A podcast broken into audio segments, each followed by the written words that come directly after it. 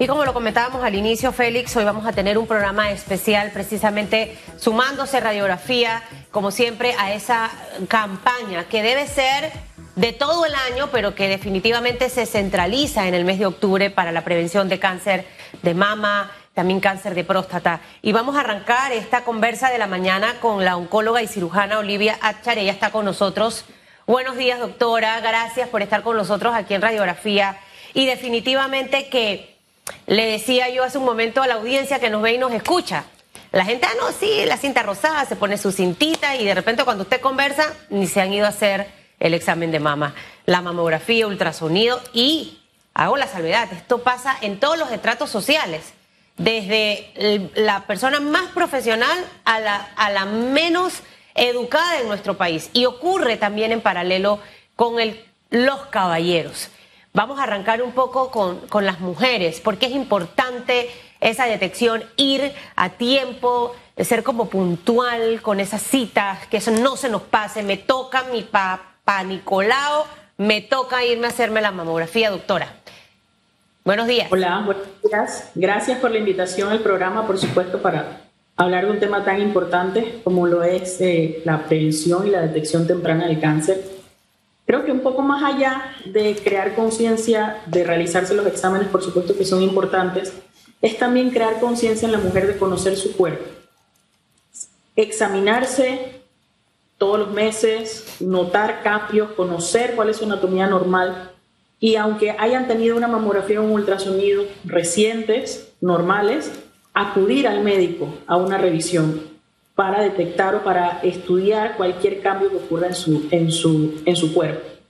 No solamente con el cáncer de mama, con, con todo tipo de cáncer, pues muchas veces pasamos por alto con nuestras ocupaciones, estrés, familia, trabajo, pasamos por alto nuestra salud y no le prestamos atención a síntomas o molestias que podamos tener.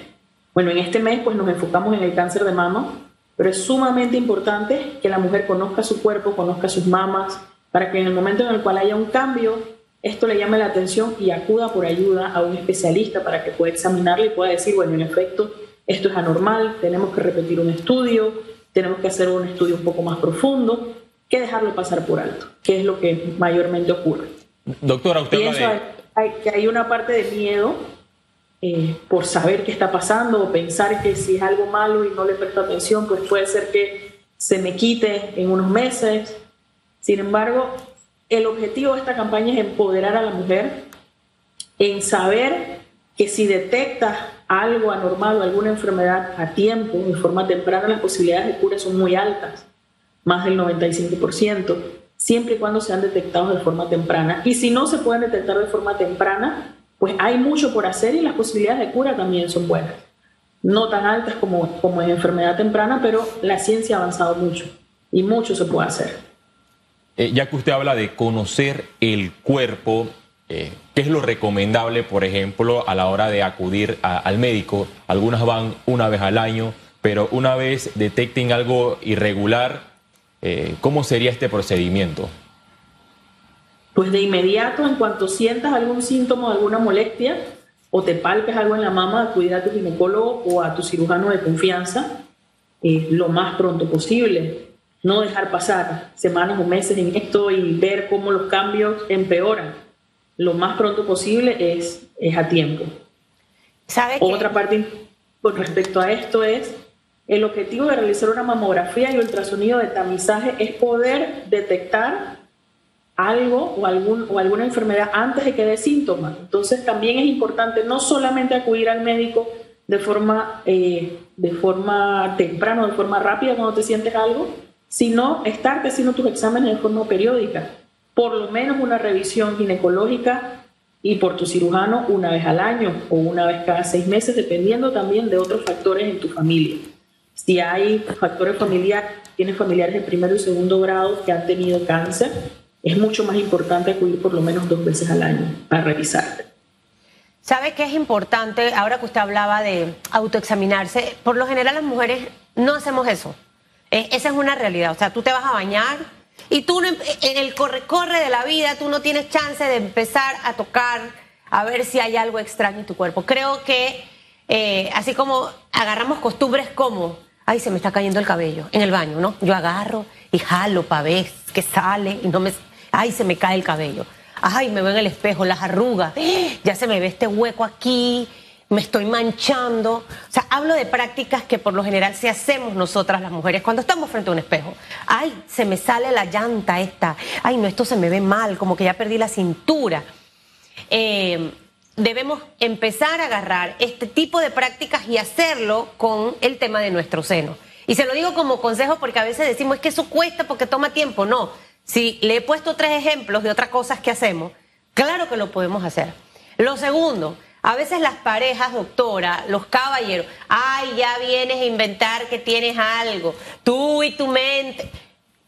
Quizás de, definir un poco qué es extremo y a qué sí le tengo que prestar atención. Yo he hecho muchas entrevistas de mujeres sobrevivientes del cáncer y me decían, yo sentía la bolita, pero yo, ah, eso es una cosita allí que me salió, a lo mejor me golpeé o de repente me duele, fue por los ejercicios que estuve haciendo.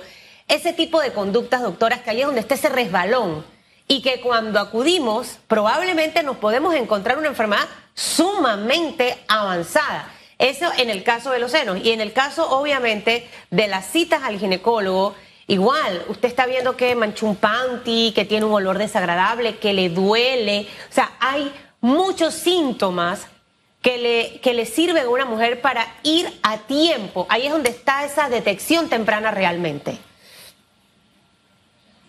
Bueno, los cambios pueden ser desde sentirse un bultito, que puede ser un bultito pequeño, puede ser una inflamación en el área de las axilas, los daños se pueden inflamar o se pueden aumentar de tamaño producto también de enfermedad en la mama. Cambios en la piel, por ejemplo, han visto cómo es, cómo es la envoltura de la cáscara de la naranja, donde hay pequeños unitos alrededor de toda, la, de toda la cáscara. Pues la piel de la mama puede convertirse en esa forma. Puede haber cambios que nosotros llamamos piel de naranja secreción por el pezón, engrosamiento de la piel, ulceración en la piel. Esto fuera del clásico bultito o nódulo que se pueda sentir. El punto principal es no, no prestarle la importancia adecuada, pensar, es que me golpeé, es que hice ejercicio, es que el brasier me queda apretado. No, a estas cosas hay que prestarles mucha atención y acudir lo más pronto posible al médico, no desestimarlas parte de esto, de empoderar a la mujer, de reconocer cómo es su cuerpo, poder saber cuándo hay estos cambios, para tener la señal de alerta en el, momento adecuado. He tenido muchos pacientes que se han sentido el bultito y el bultito sigue yendo y ellas han pensado, pues esto se me va a quitar, tal vez es por mi ciclo menstrual, tal vez es que me golpeé. Muchas veces estas son cosas coincidentales y no son la causa, razón por la cual hay que acudir a revisarse. Bueno, y quizás, y quizás no irse a hacer una mamografía porque usted se la debe hacer en realidad es una vez al año, pero si acude a su médico ginecólogo, él podrá, ya yo soy como una doctora, eh, yo soy apasionada con esos temas, me voy obsesionando. Usted va al ginecólogo, una persona experta, y él le hará la prueba para saber en realidad qué es. Los lunares, doctora, usted habla de la piel naranja, pero también los lunares. Yo tengo un lunar y tengo que reconocer que no he ido a verme el lunar que se ve bonito y todo, pero yo que puede ser bonito, pero el lunar puede tener algo negativo. Los lunares en los senos eh, pueden ser síntoma de algo y a dónde acudir en el tema de un lunar para ir al grano, porque otra cosa que a veces la gente dice es que bueno, me refirieron con medicina general, luego fui con este otro y en esa en ese andar la gente se vuelve perezosa y no termina de hacer el proceso. Claro, lo importante cuando tienes manchas en la piel, específicamente lunares, es saber reconocer si estaban ahí previamente. Si es un lunar que has tenido toda tu vida, pues realmente esto no tiene, no tiene más importancia. Pero un lunar de reciente aparición en cualquier lugar del cuerpo y que por supuesto, aparte de eso, presente síntomas como dolor, ardor, escosor, picazón, cambios en su forma o una forma irregular, o lunares que has tenido toda tu vida pero que tienen cambios en ellos. No importa la parte del cuerpo en la que las tenga, no necesariamente las mamas. Puede ser en la espalda, que algún familiar tuyo lo note, tu esposo, tu pareja, en las piernas, en la cara, cualquier lunar que tú hayas tenido toda tu vida y tenga algún cambio en su forma, tamaño, color o en sus características, debe ser evaluado por un dermatólogo. Ahora, específicamente en las mamas, un lunar como tal, yo no te diría que es una señal de alerta, a menos que sea algo nuevo. Lo que debe dar señal de alerta son cambios en la piel, cambios en la consistencia de la piel, engrosamiento, ulceraciones, secreciones en el pezón y por supuesto un nodulito, una bolita, una masa palpable, por más pequeña que sea. Mientras más pequeña, en el momento en que te lo detectaste, ya es lo suficientemente grande como para haberte dado cuenta, debes acudir a un especialista que te vea. Y si aún así acudes a un médico y tienes, tienes la sensación de que algo no está bien, pues insiste, busca ayuda, busca más profundidad. La mayor parte de las personas van primero a medicina general. Yo aconsejaría que cuando se trate de nódulos o masas en las mamas, pues ginecólogos y cirujanos somos los indicados para poder hacer esta evaluación un poco más profunda. No irse a hacer mamografía o ultrasonido a lo loco tampoco, sino plan tu médico de cabecera. Tener un médico de cabecera que sea quien te lleve tus controles y te diga, este es el momento de hacer el estudio, este estudio está normal, este estudio está anormal, porque tú como paciente no sabes interpretar cuando algo está bien o está mal. Pero si sigues teniendo una incomodidad, pues hay que profundizar y hay que buscar más allá. Eh, doctor, a mí me llama la atención, por ejemplo, los, eh, los puntos advertencias más comunes en, en los casos de cáncer eh, de mama, por ejemplo, eh, un bulto nuevo en la, en la mama o la axila, es prácticamente uno de los más comunes, el aumento del grosor o hinchazón de una parte de la mama, también irritación o hundimiento de la piel, enrojecimiento, pero me llama la atención si existe alguna diferencia entre estos puntos de alarmas entre las mamas eh, comunes o en las mujeres que tienen mamoplastía. Pues por supuesto, la anatomía de una paciente que ha tenido una cirugía mamaria no es una anatomía normal.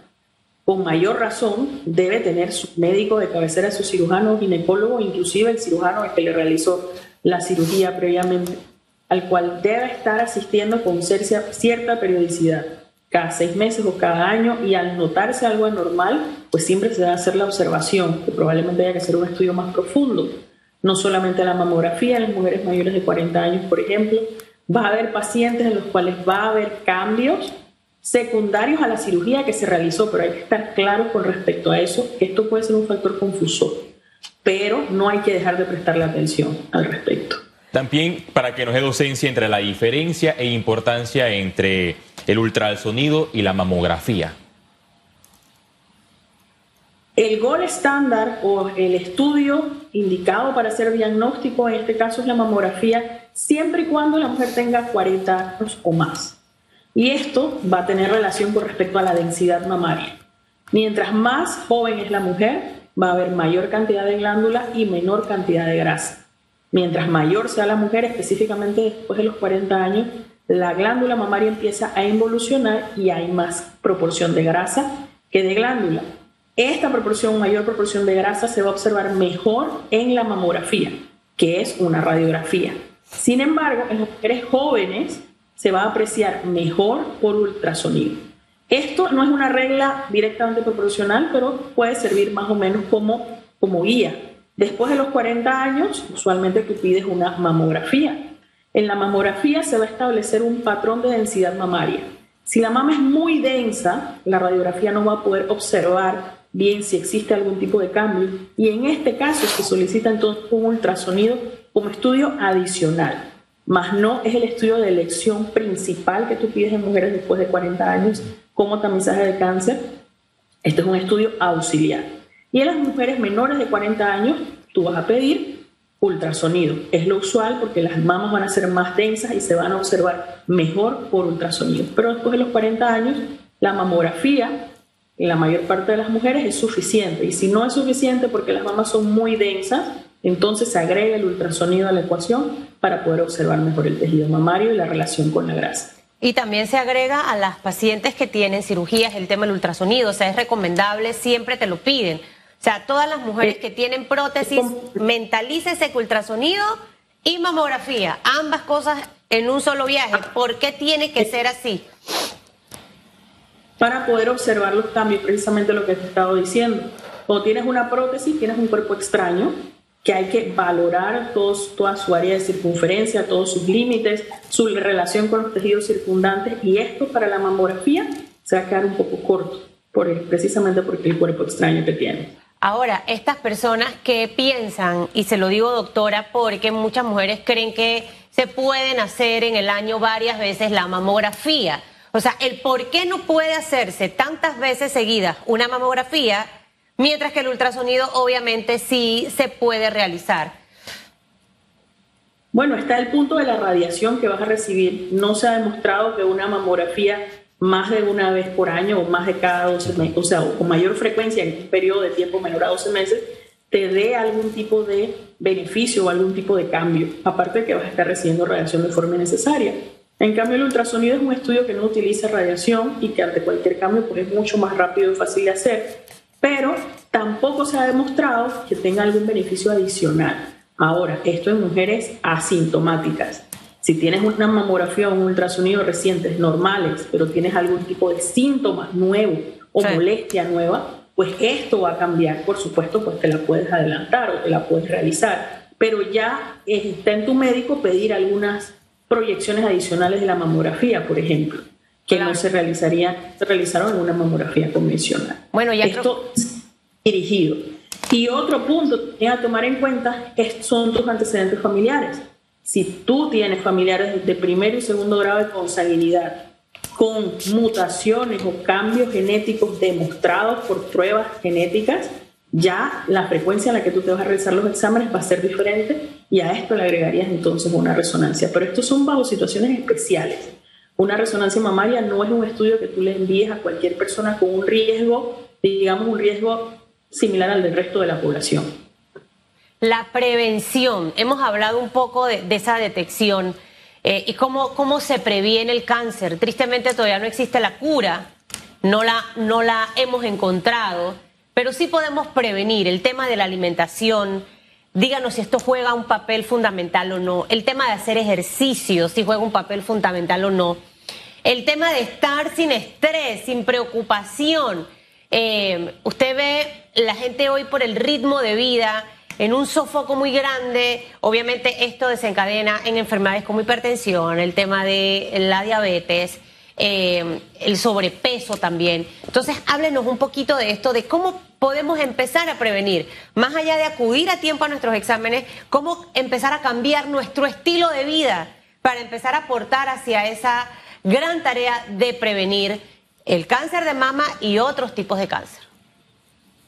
Bueno, el principal, principal factor de riesgo para tener cáncer de mama es ser mujer. Esto es algo que tú no puedes modificar. Entonces los factores de riesgo nosotros los agrupamos en modificables y no modificables. No modificables es tu sexo, tu herencia, por ejemplo, estas son cosas que tú no puedes cambiar. Pero en lo que sí puedes tener un efecto directo y disminuir tu riesgo son aquellos factores de riesgo modificables como por ejemplo la actividad física, que debe ser al menos 20 a 30 minutos por día, y cuando hablo de actividad física no refiero, no, hablo de correr una maratón o hacer ejercicios extenuantes, sino simplemente de tener una actividad física moderada. Por lo menos 20 a 30 minutos al día o 150 minutos a la semana. Esto es lo que se ha estudiado que disminuye el riesgo de padecer cáncer. Aparte de eso, el estilo de vida saludable con respecto a la alimentación. Mucho de lo que nosotros comemos, pues lo comemos mal comemos muchos medicamentos, muchos alimentos ricos en grasa, por ejemplo, grasas saturadas, muchos muchos eh, eh, alimentos ricos en azúcares y todo esto promueve la inflamación y se sabe que la inflamación es aliada del cáncer. Entonces, pienso que aparte de agarrar un extremo, por ejemplo, no voy a comer absolutamente nada de azúcar, absolutamente nada de grasa, es tener un estilo de vida balanceado, con una alimentación balanceada dentro de todos los grupos nutricionales. El sobrepeso pues también influye en el riesgo de cáncer, el consumo de alcohol, bebidas alcohólicas, el consumo de tabaco, tabaquismo, inclusive hasta de segunda mano también incrementa el riesgo de cáncer. Entonces son varias cosas que se pueden modificar y que se pueden modificar a tiempo, poco a poco, sin irse a los extremos tampoco. Bueno, no hay que irse al extremo. Usted acaba de decir algo, balance. Es un balance en todo lo que tenemos que hacer y tratar de llevar una mejor calidad de vida. Gracias, doctora. Creo que interesante escucharla hoy, Félix. Yo me quedo con los ejercicios, que son importantes, cero estrés, llevar una vida eh, saludable, no eh, ingerir bebidas alcohólicas en exceso. La verdad que han dado puntos interesantes. Y hacerse su examen. Si usted no se lo ha hecho, empiece ya a sacar la cita. Y dice, ah, no, esto no tengo plata. Hay muchas opciones en, en este mes, de verdad que muchas opciones. Muchísimas gracias, doctor Olivia, por haber estado con nosotros en este programa especial que hemos dedicado hoy de radiografía para hacer docencia sobre este tema. Que tenga un bonito jueves. Gracias a ustedes por la invitación.